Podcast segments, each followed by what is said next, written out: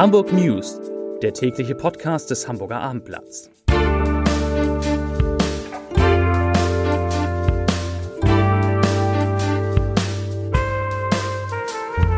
Moin, mein Name ist Lars Heider und heute geht es um einen Streik, der die Sammeltaxis von Moja treffen soll und zwar noch heute Abend. Weitere Themen, wichtige Straßen in der Hamburger Innenstadt sind wegen der Feiern zum Tag der deutschen Einheit bereits gesperrt. An den Landungsbrücken wird die Leiche einer Frau gefunden und der HSV darf endlich wieder gegen eine Top-Mannschaft spielen, denn gegen die vermeintlich schlechteren, da tut sich ja der HSV immer schwer. Dazu gleich mehr. Zunächst aber wie immer die Top 3, die drei meistgelesenen Themen und Texte auf abendblatt.de. Auf Platz 3 Hotels in Hamburg verlangen saftigen Einheitsaufschlag. Auf Platz 2 Fernsehgarten in Hamburg, die Fans kommen in Strömen. Und auf Platz 1 Filmfest in Hamburg, wo man am besten die Stars sehen kann. Das waren, das sind die Top 3 auf abendblatt.de. Sicherheit ist eines der wichtigen Themen beim zentralen Fest zum Tag der deutschen Einheit in Hamburg am 2. und am 3. Oktober.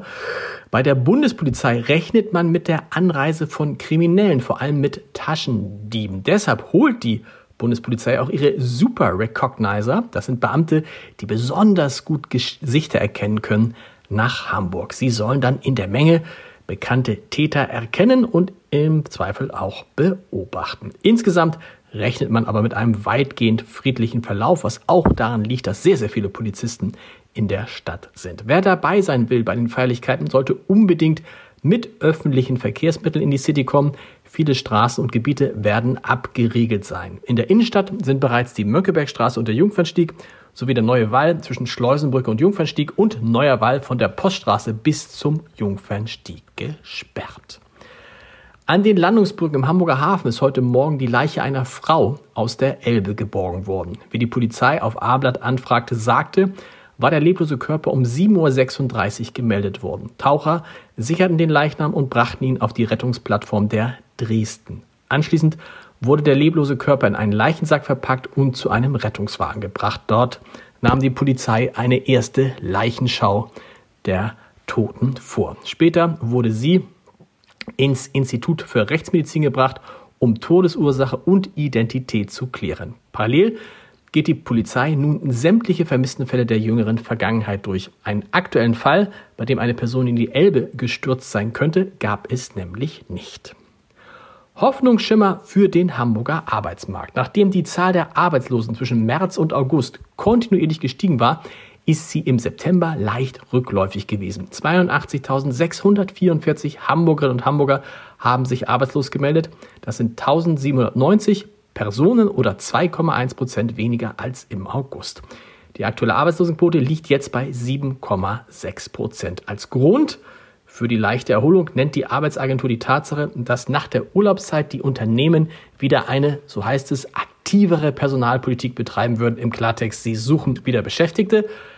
Dennoch ist der Chef der Arbeitsagentur Hamburg, Sönke Fock, nur verhalten optimistisch, denn auch Hamburg, sagt er, könne sich nicht von der schwierigen gesamtwirtschaftlichen Lage abkoppeln. Gut 227.000 Straßenbäume gibt es in unserer Stadt und jeder hat eine eigene Geschichte. Und jetzt ist es möglich, sich diese sehr einfach anzusehen und zwar wirklich für jeden einzelnen Baum. Möglich macht es eine neue Handy-App, die der Naturschutzbund Deutschland entwickelt hat. Die App funktioniert laut NABU-Ankündigung denkbar einfach. Man stellt sich neben einen Straßenbaum, tippt auf den Hallo Baum-Button und erfährt sofort interessante Details wie das Alter und die Art des Baumes. Die Informationen über den Baum und seine Umgebung stammen aus öffentlichen Datenbanken, wie zum Beispiel dem Straßenbaumkataster der Stadt Hamburg, die mit den GPS-Daten des Smartphones verknüpft werden. Es war, er war bereits angekündigt worden, nun kommt er aber doch schneller als von vielen erwartet und er wird sehr kurzfristig stattfinden. Der Warnstreik beim Fahrdienst Moja am heutigen Freitag zwischen 18.30 und 21.30 Uhr sollen nach Plänen der IG Metall die Kleinbusse in Hamburg stillstehen. Dazu heißt es, ich zitiere, der Arbeitgeber ist nicht bereit, mit der IG Metall weiter zu verhandeln. Die Kolleginnen und Kollegen bei Moja bleiben bei ihrer berechtigten Forderung nach einem Tarifvertrag, fairer Bezahlung und besseren Arbeitszeiten. Zitat Ende. Der Freitagabend dürfte für den Streik bewusst gewählt worden sein, denn genau dann sind viele Hamburgerinnen und Hamburger unterwegs, um ins Theater, Konzert oder Kino zu kommen.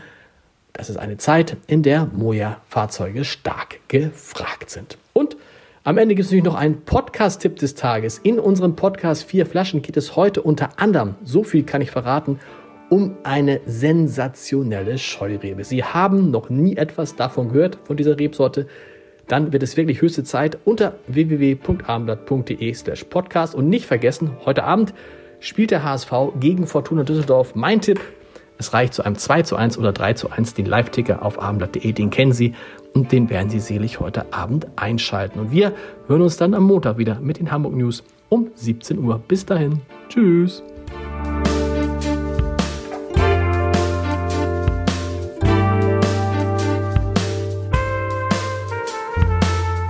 Weitere Podcasts vom Hamburger Abendblatt finden Sie auf abendblatt.de slash podcast.